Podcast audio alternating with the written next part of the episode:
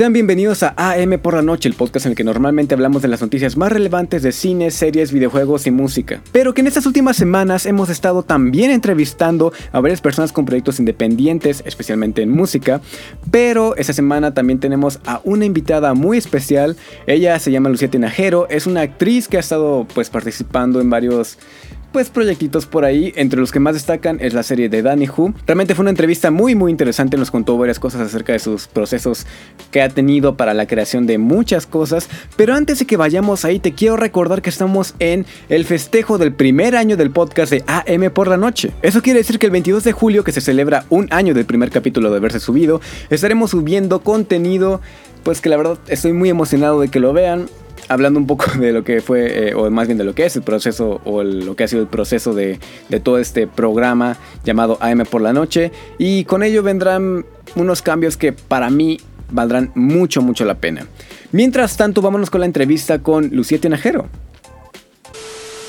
Sean bienvenidos al Café de 5 Minutos, la sección en la que normalmente pues hablo de un tema de interés común que bien podría salir en una plática de amigos, una plática de café, duh.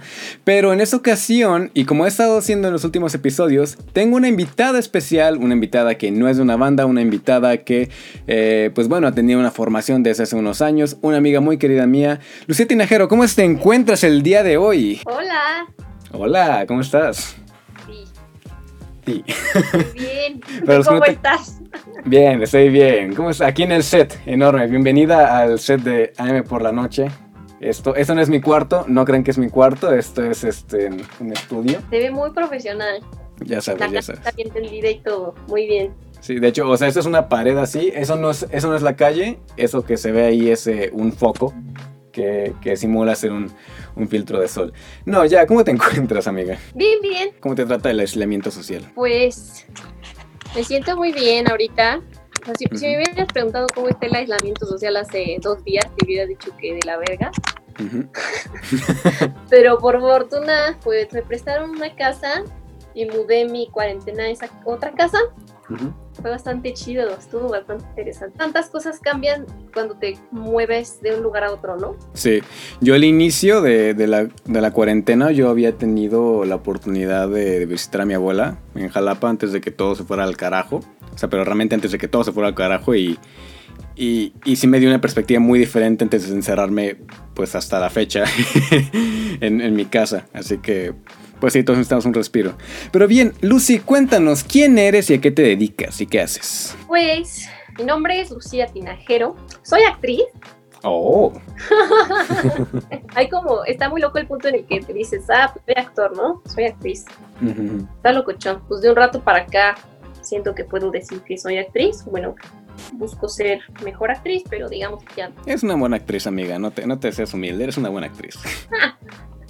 bueno, pero es porque no sé, trabajo valida un poco eso, ¿no? Es como he tenido un par de trabajos, pues ya digo, no, pues soy actriz, ¿no? Pero igual estoy estudiando con el buen Alexis en la Facultad de Filosofía y Letras. Hola, ¿cómo están? Yo, yo te conozco ya desde hace un rato y bien, somos compañeros justamente de clase, pero tú me has contado varias cosas acerca de, pues, eh, de tu vida antes de dedicarte a la actuación. ¿Cómo fue tu decisión o qué te llevó a decidirte a dedicarte a, este mundo? ¿Qué hacías antes de dedicarte a la actuación? Antes de dedicarme a la actuación, pues estudié actuación.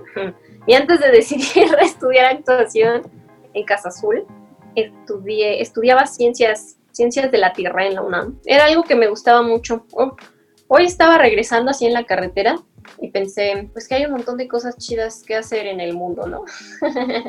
no sé, que eso era lo que me gustaba, como que sentía que era una carrera en la cual te hacían voltear a ver la naturaleza. Y sí, y me habría gustado mucho, la verdad, yo no me veo como alguien, o sea, si yo me hubiera quedado ahí, probablemente me habría quedado con, probablemente, solo simplemente no lo hubiera hecho, no, no podía. Pero sí, en un mundo paralelo en el cual Lucía no supiera que la actuación existía, ¿no?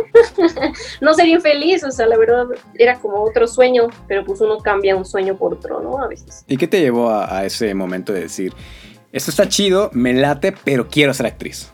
O quiero dedicarme a este mundo de de, presentarme en, lugares o por lo menos de, hacer arte de alguna manera. ¿Qué te llevó a eso? Hubo un punto en el que entre el primer y segundo semestre me di cuenta de que no quería despertarme, de que no me daban ganas.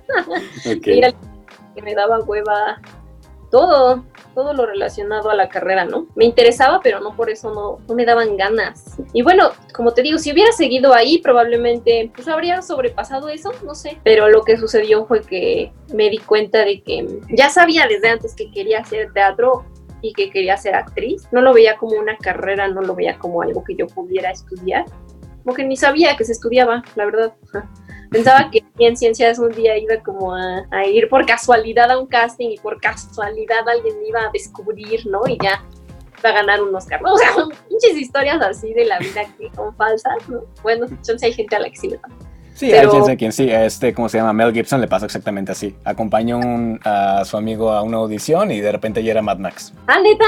Sí, eso le pasó a Mel Gibson.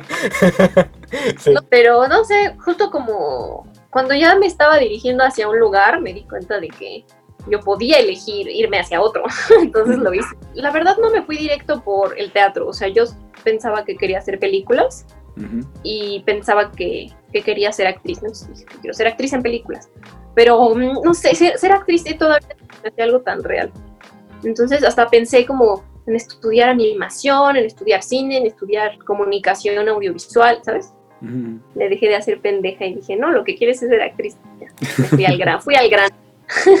La atacaste como, no, ni madre, yo quiero ser actriz. Pero dentro de esto, ¿cómo ha sido tu proceso de, formación como una actriz? O sea, justo me, me contabas o nos contabas de que habías estudiado, eh, ya, ya estudiaste más bien la el curso o, el momento de estar en Casa Azul y ahorita te encuentras en literatura dramática y teatro. ¿Cómo ha sido tu proceso de desde justo desde el día cero de que empezaste, de dijiste, va, Casa Azul, chingue su madre, hasta ahorita? ¿Cómo has cambiado? ¿Cómo ha sido tu proceso de, de, de, creación de esta personalidad llamada Lucía? Hmm, pues es que yo decidí ser actriz muy así, muy diciendo, pues déjate de hacer pendeja y busca dónde se estudia eso que quieres, ¿no? Busqué dónde se estudiaba, me decidí por un lugar, me decidí por la FAC y por Casa Azul, pero a la, a FAC me quedé, me quedé solo con Casa Azul y Casa Azul resultó pues ser muy exigente, entonces ya no, ya dije, no, pues, no la neta no puedo como parar el proceso para hacer examen a otra escuela, también me quedé un poco con ganas de hacer el examen de la ENAD, por ejemplo pero justo me decidí tan rápido, o sea, como que me, cayó el 20 y ya tenía que hacer algo, que pues no me cayó antes, que dije, ay, o sea, se me pasaron las fechas de las fichas de la ENA y no me quería esperar un año, o sea, ya tenía que ir. y quería entrar a la FAC, no entré a la FAC, me quedé en Casa Azul. Y la verdad es que durante el propedéutico de Casa Azul fue que dije, no manches, o sea, ¿en qué me metí? ¿Por qué es en círculos? O sea, ¿por qué hago ¿no? Y justo me metí a Casa Azul un poco por estas cosas que ofrecen de clases de cine, clases de prácticas de cámara y cosas así. Entonces tenía ganas de, entrarle por ahí porque a mí lo que me gustaba más era el cine. Y no porque no me gustara el teatro, creo que más bien porque no lo conocía. Y fue en Casa Azul que fui conociéndolo y cada vez me gustó más. Pues en Casa Azul te digo que entré muy perdida, fui agarrando la onda. Me encontré con maestros muy buenos y me encontré con compañeros muy, muy pues con un compañerismo muy chido.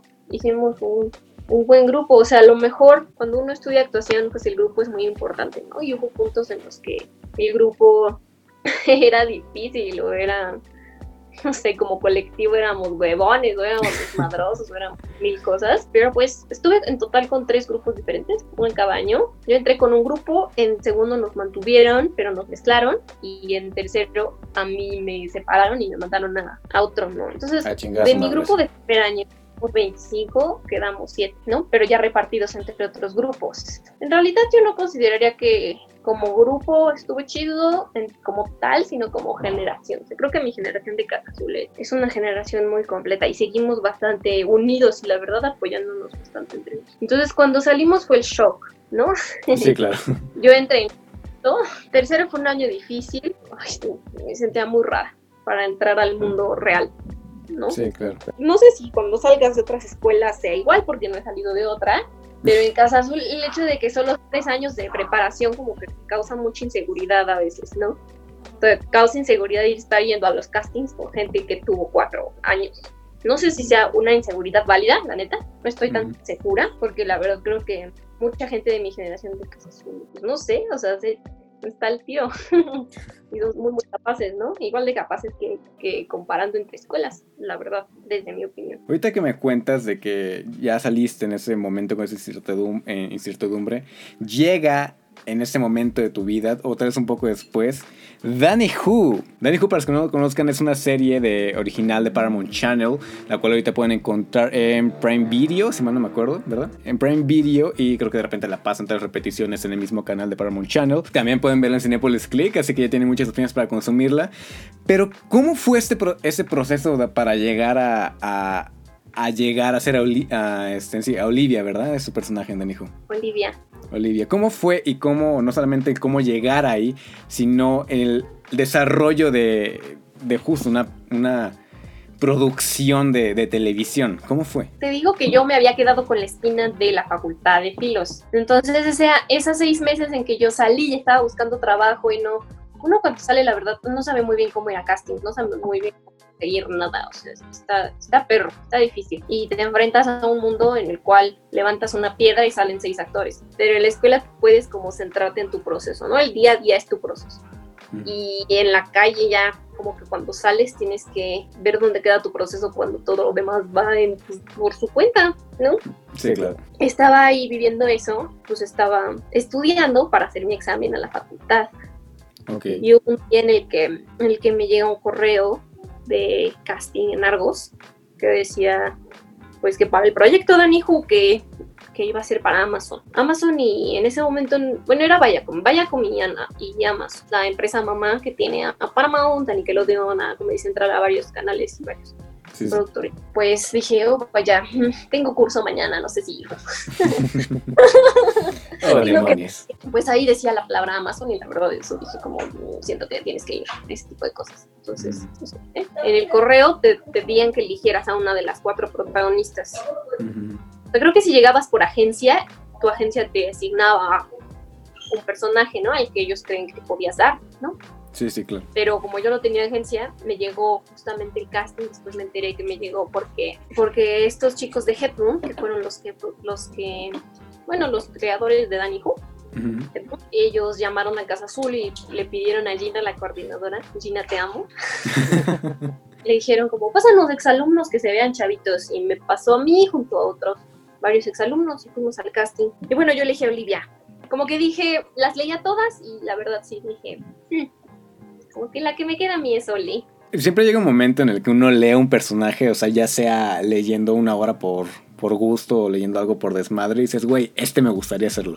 O sea, si hay, un, momento en el que uno se identifica, tanto se puede identificar o, o le puede agradar simplemente por decir, güey, a mí me gustaría ser ese personaje. ¿Cómo es tu personaje en Danny ¿Cómo es Olivia? Olivia es lo máximo. Listo, eso es todo. Gracias por ver a mí por la noche. Drop. Este, Olivia es lo máximo, véanla. Algo que me llamaba mucho la atención era cómo Olivia le costaba trabajo relacionarse con, con, sobre todo con los hombres de su edad. Una de las escenas del casting es una escena de la serie, creo que sale en el tráiler, así que no estoy spoileando a nadie, en el que Olivia le pide ayuda a otra chava de la escuela. Dice, mira, yo te ayudo en la escuela y tú ayúdame a conseguir novio. Eso Por favor. Pero después la escena seguía y se abría un problema que Olivia tenía consigo misma, que era que sentía que había algo malo con ella, porque pues a lo mejor ella no, pues, no sé, a lo mejor no le gustaban los demás, o a lo mejor no, como que no entendía como todos mm, eran como tan abiertos con su sexualidad, o, ¿no? Y ella no sentía así. Y yo dije, chale. ¿no? sí, o sea, sentía que era algo de lo cual podía hablar, no por, no solo como, o sea, era algo que yo tenía ganas que se hablara, que cuando vi que estaba ahí dije, vaya, sí existo, ¿no? O sea, como pasa eso, como que dices, chale, es, muy loco, pero también por eso hacemos ficciones, yo creo, en parte, como, o nos gusta verlo, ¿no? Que pase algo en la tele o la película o en el teatro y que digas, uy, ok, entonces pues lo que yo soy está como en el mundo, no solo está como en mi cabeza, ¿no? Justo, no, no es, Olivia dice justo, creo que algo que está mal conmigo. Y entonces cuando yo lo vi dije como, mm, creo que no, pero, o sea, como que dije, chale, es que sí, sí me he sentido así, ¿no? No sé, justo el día del casting le decía a mis amigos, me dijeron, ¿tú a cuál elegiste? Ay, seguro Olivia. Y yo, sí, Olivia. Dije, no podía evitarlo, es como yo en la prepa. y algo que yo tenía muy, muy claro en ese casting era que sí, que yo la entendía perfectamente bien. Mm. Que si no me elegían a mí era porque ellos la entendían diferente, porque ellos no querían lo que yo ofrecía. Y mm. iba a estar bien, porque para mí Olivia ya existía, no sé. Eso me ha vuelto a pasar muy pocas veces. Está muy loco. Creo que muchas veces los actores nos desesperamos por no quedarnos en los castings, pero de verdad hay personajes que están hechos para nosotros, a los cuales solo nosotros podemos darle vida como deben de ser. Entonces está difícil no desesperarse, pero al menos eso es lo que yo pienso cada vez que no me he quedado en todo este año. lo que pienso es, va a llegar alguien a quien sí te corresponda. ¿Y cómo fue ese proceso? O sea, ya después de este proceso de selección, de, no me quedé, sí me quedé, este, en puta madre, pasaste por esa etapa de, selección, de nervios. ¿Cómo fue ya la hora de, estar en el set? ¿Cómo, ¿Cómo, es una experiencia estando en un, en un set grabando una serie? Pues el trabajo sí empieza desde ese día en el casting. Continúo en el callback y por suerte en este proyecto los directores y los demás compañeros estaban muy involucrados y muy comprometidos en, seguir creando y en preparar todo para que el primer día de filmación no fuera el primer día de trabajo.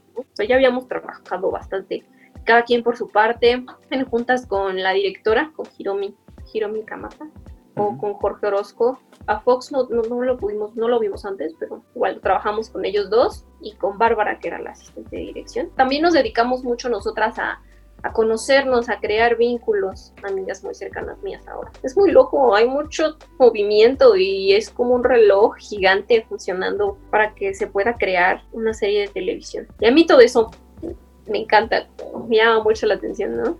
Luego con mi novio. y es como, ¿por qué te gusta quedarte a ver los créditos? Ni siquiera los ves. Y yo como, es que no es como que va a leer cada nombre, pero me gusta ver cuánta gente trabajó. Sí, es un chingo de trabajo. O sea, para todo proceso artístico o, en general, vemos un resultado, ya sea en, una puesta en escena en la pantalla, en un, en un libro, lo que sea, pero es un.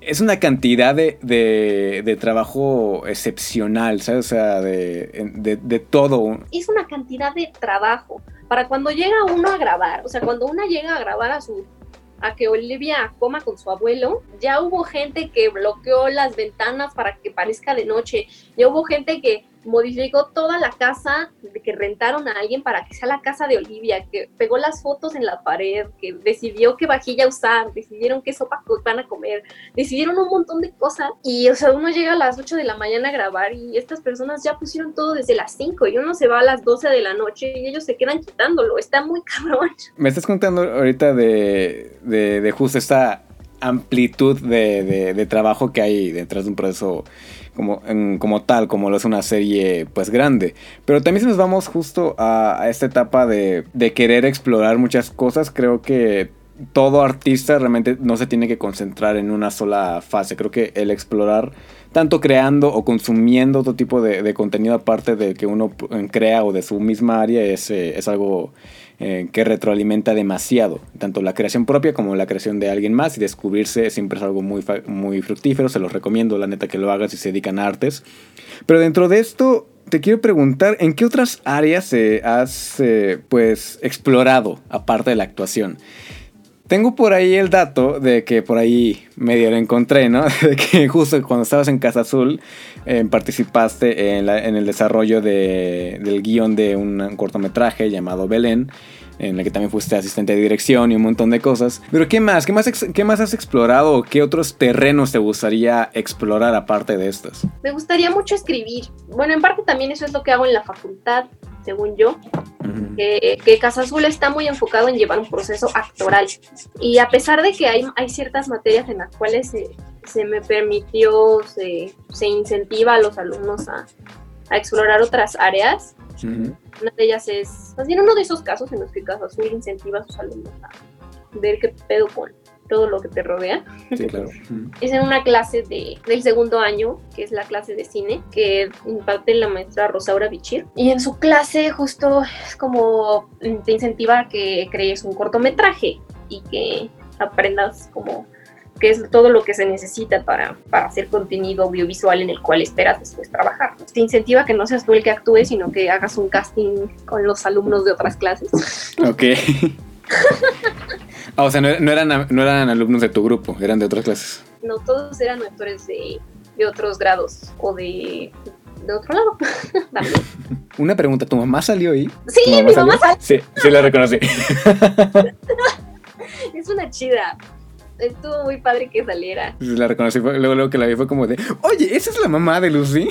Nos estaba costando trabajo conseguir actores adultos así, que se, bueno, como más grandes, pues que no cobraran porque no teníamos dinero. Porque pues al final es un ejercicio, ¿no? Belén es un ejercicio de la carrera. como una ficción menos uno. porque ni siquiera estudiantes de cine, o sea, también contra, o sea, no, no, nos unimos con unos chavos. Audiovisual es la chuleta. Ok. La Chuleta. Son un grupo de, pues, de chavos que generan contenido audiovisual. Nos unimos con ellos para hacer Belén. Ellos tenían, les gustó mucho el guion. Una amiga los conocía. Una amiga que participó en el corto también como, no sé qué era, creo que era más bien como diseño de vestuario o diseño de algo. Ella nos ayudó a conseguirlos a ellos que, que nos ayudaron con el equipo para hacer la foto, ¿no? Y hicieron la foto. Entonces estuvo muy, muy cool. En la clase estudiábamos encuadres y todas esas cosas, los sistemas organizacionales, como del cine también. Entonces todos esos conocimientos los aplicamos, ¿no? Conseguir algo de dinero, conseguir actores, como editarlo, cosas así. Así de que una mini probadita de todo lo que es el cine, ¿no? Y mi idea de entrar a la facultad es también como voltear a ver todas las demás cosas que hay en el teatro. De hecho, ahorita que, este, que lo comentas del, trabajo que haces en, eh, en la facultad, has explorado, dentro de alguna manera hemos explorado tú y yo, la parte que es lo de la dirección. Y este es un comercial porque quiero que vayan a ver los monólogos que tenemos preparado el grupo de Teatro 2020, en el cual Lucía eh, y es en una amiga nuestra también llamada Mirna, dirigieron un, monólogo en esa plataforma también llamada Zoom de una manera muy buena. Realmente no es teatro, voy a decir esto una última vez antes de que, de que lo vuelva a repetir en la vida, no es teatro lo que estamos haciendo, es una cosa totalmente diferente, pero es aplicada con teoría teatral y es muy buena. Decir, verdad. Para el momento en que salga esta entrevista ya habrá salido esas cosas en este. Solamente se habrán quedado por lo menos en eh, guardadas en la página de Facebook, en la página de Facebook es Teatro 2020, pero realmente Lucy ha tenido una, un desarrollo en ese momento de, de, creatividad muy, muy grande. ¿Cómo tú te has descubierto o, o qué has descubierto de ti misma alrededor de este año, desde que salió lo de Danny Hu, desde que pasó lo de entrar a la facultad, estar en esa situación de, de limitarte un poco a, a crear otro tipo de cosas. Y ahora al, intentar explorar en ese tipo de, de, este, de ramas, por así decirlo, nuevas, que son eh, a través de las videollamadas o lo que sea, ¿cómo te has descubierto a, ti como un ser creativo o hasta qué nivel has llegado de, de decir, güey, puedo crear más? ¿Qué has descubierto de ti? ¿Cómo te has conocido en este último año? Ha sido, ha sido todo un viaje, ¿no? Una mm. en montaña rusa de esperanzas y de desesperanzas muy cabrón. Mm. pues cuando Danny Hu fue fue como el segundo o tercer casting que hice. Fue una sorpresa enorme quedarme. Me sentía muy verde. Hice Danny Hu y aprendí muchísimas cosas. O sea, yo entré muy verde a Danny Hu, la verdad. Mm. Estaba rodeado de gente muy buena y muy muy empática y muy chida. Me enseñaron mucho. Pero entonces cuando salí, pues todo el mundo era como, Lucía, te va a ir súper bien. O sea, Lucía, no, ya, Lucía ya tiene trabajo, ¿no? Casilla de trabajo marcada con una palomilla, pero pues no es así. Sí me ha ayudado mucho a conseguir trabajo y a conseguir oportunidades muy padres, pero pues también unas se me han caído, por ejemplo. ¿no? Y otras pues, solo jamás pasaron. Entonces es un poco como darse cuenta de que de repente digo, ay, es que para qué haces planes, ¿no? cambia la chingada. Y si no todo cambia, pues ya una fucking pandemia, ¿sabes? O sea, entrar a la facultad me planteaba esta pregunta de mm, cómo voy a trabajar y estudiar al mismo tiempo. Sobre todo un trabajo que no es que yo pueda tomar de tiempo, de medio tiempo, o sea. Sí, claro, es, es una chinga grabar de 8 a 8 diario. un mes, dos meses. ¿Qué va a pasar con la facultad entonces, no? Pero Sí, pues sí. fresqué, ¿no? Dije como, pues a ver, todavía no pasa. Eso es- ha sido sabio de mi parte esa frase. Todavía no pasa, o sea, como, Sí, todavía no pasa, ahorita no está pasando. ah, exacto, ahorita no está pasando, entonces deja de mamar, ¿no? Entonces, pues, me concentré en la escuela. Un poco, el, el primer semestre estuvo difícil concentrarme en la escuela por, por, o sea, hubo algunas clases en las cuales sí, muchos maestros me dijeron, pues eres, pues, o sea, está chido, se ve que te interesa y, y estás al tiro, pero pues al mismo tiempo, ¿qué pedo con tu compromiso? Porque faltas, porque llegas tarde.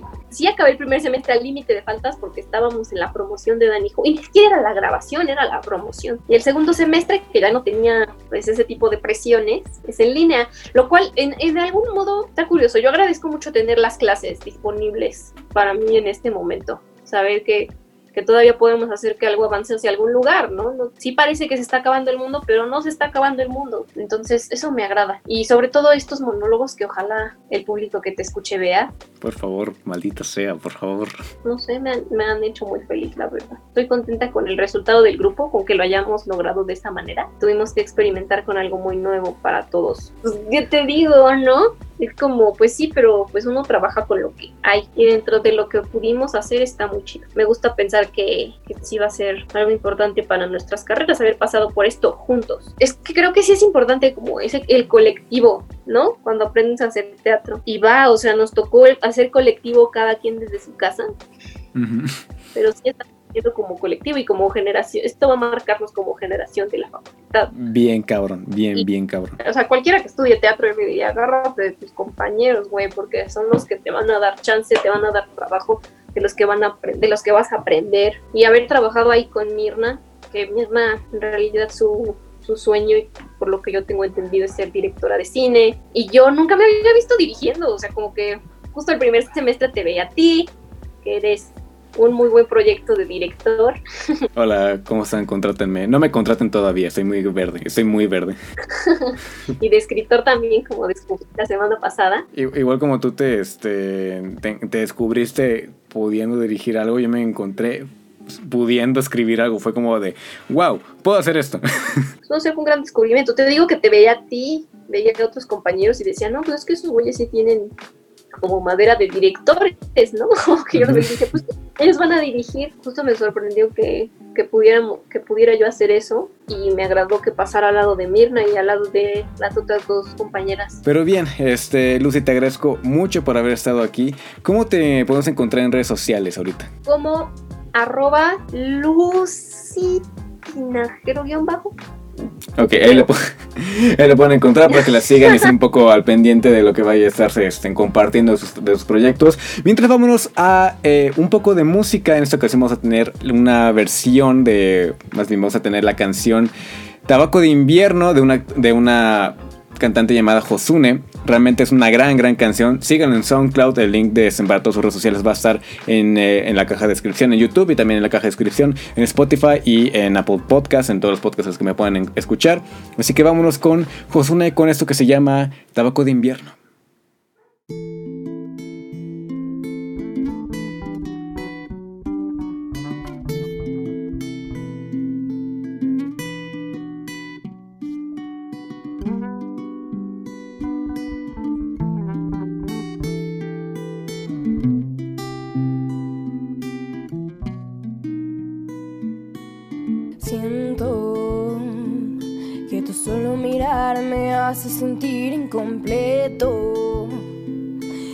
Ojos reflejo todo el miedo de mis pensamientos. Te encuentro.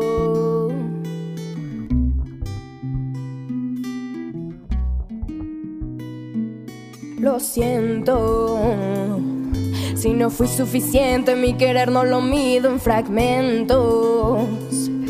Y entre la adrenalina, mi tormenta dormía en secreto. Por dentro. Tu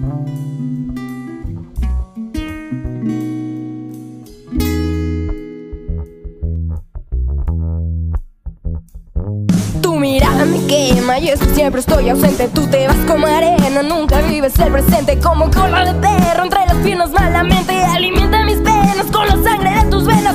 No puedo mirar tu tus manos tocar la madera Cuando tu madre pisaba el freno por la carretera Yo lloraba como Magdalena pues no soy de cera No confundas darte primavera con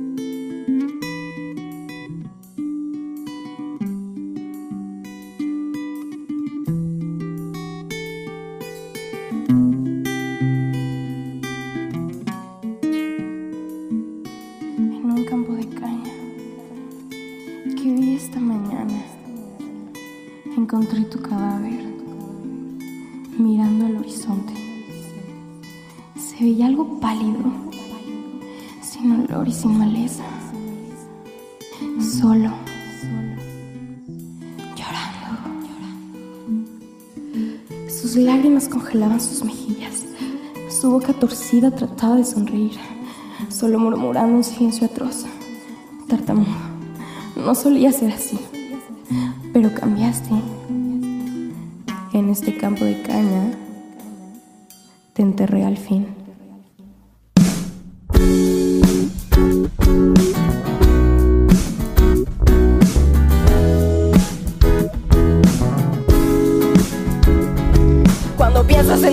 me provocas mala suerte. ¿Será que mi conciencia solamente te entretiene entre tus fantasías y las mías? Escribía que un día tú volverías a mi puerta al mediodía. Y esta mierda iba creciendo como bugambilia Alcohol y serotonina no existían, yo era tibia, no Puedo ver tus sueños dibujados en mi habitación. No sé si el espacio se reduce o es mi corazón.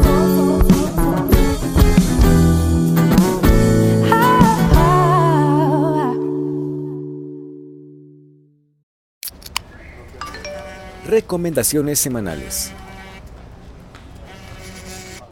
Y hemos llegado a la sección de recomendaciones en las que normalmente, como yo siempre digo cuando hay invitados, eh, yo doy recomendaciones de algo que leer, ver, alguien a quien seguir y algo que escuchar, pero como siempre que hay invitados, nuevamente van a ser mi chamba.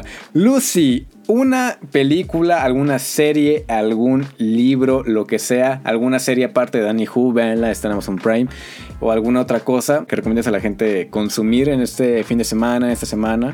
¿Qué recomiendas, Lucy? Mi recomendación es, es un documental que está en Netflix, que se trata sobre cómo se ve la Tierra desde el espacio. Ok. En inglés se llama One Strange Rock. One Strange Rock. ¿De qué trata? Es un documental documental que narra Will Smith y es un documental que habla sobre cómo se ve la Tierra desde el espacio, como cómo los astronautas tienen esta privilegiada perspectiva en la que la Tierra se ve como un, sistema, justamente pues cómo funciona ella. Mm.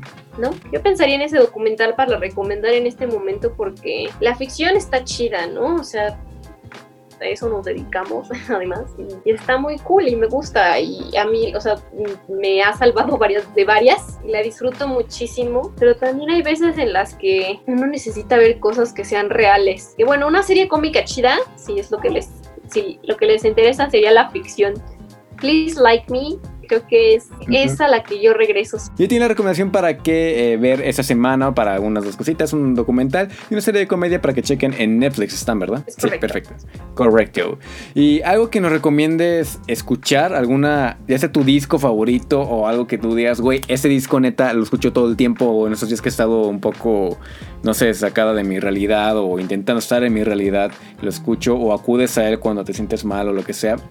¿Qué nos recomiendas esta semana? O sea, cuando siento que necesito que alguien me reconforte, yo escucho a los Beatles.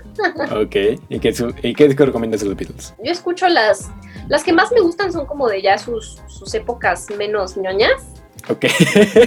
no, como que son las que se me hacen más, más chidas, la verdad. Justo estaba hoy contándole a mi familia que, que hay dos versiones de Let It Be, Let It Be, Let It Be Naked.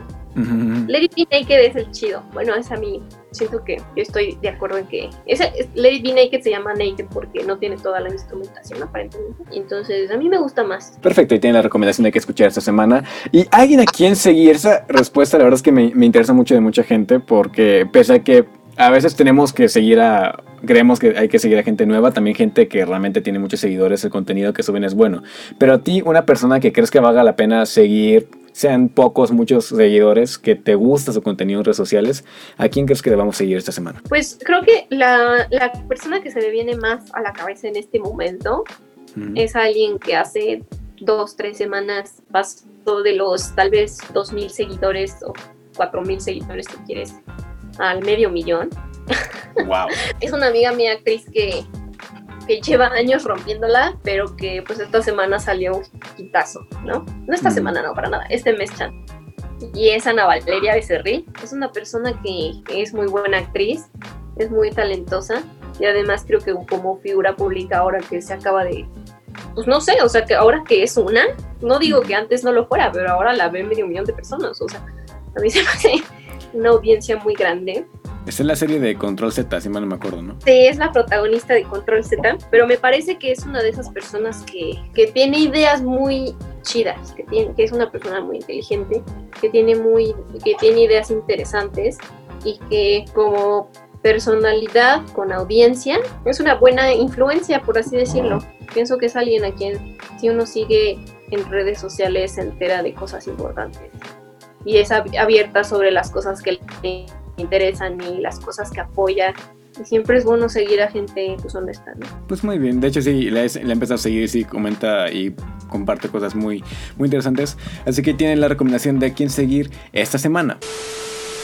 Y con esto llegamos al final de este programa. Te agradezco mucho por haber escuchado otro episodio más de AM por la noche. Sigue a Lucía en sus redes sociales. A mí me puedes encontrar en Instagram como a.m-robson. En Twitter me puedes encontrar como am-robson con W y con N. Y al proyecto de AM por la noche lo puedes apoyar también siguiéndolo en Facebook. La página oficial es a.m. por la noche podcast. Y en Instagram también estamos como a.m-a tonight. Y recuerda que nos puedes seguir en todas las plataformas de streaming de podcast. Esto incluye Apple Podcast, Google Podcast, Spotify y también estamos desde hace un rato en YouTube en el cual podrás encontrar contenido exclusivo que es el material visual de todo lo que voy agregando en el podcast, no solamente para que lo escuches, sino también para que lo veas. Suscríbete al canal si es que no lo has estado y síguenos en las plataformas de streaming de, podcast, como te he comentado. Recuerda que estamos en festejo del primer aniversario de AM por la noche, así que te espero el 22 de julio para ello. Probablemente no haya capítulo la siguiente semana, pero será eh, pues para que yo prepare bien el especial. Mientras tanto, eso sería todo por mi parte. Yo soy AM Robson y nos vemos la siguiente noche. Chao.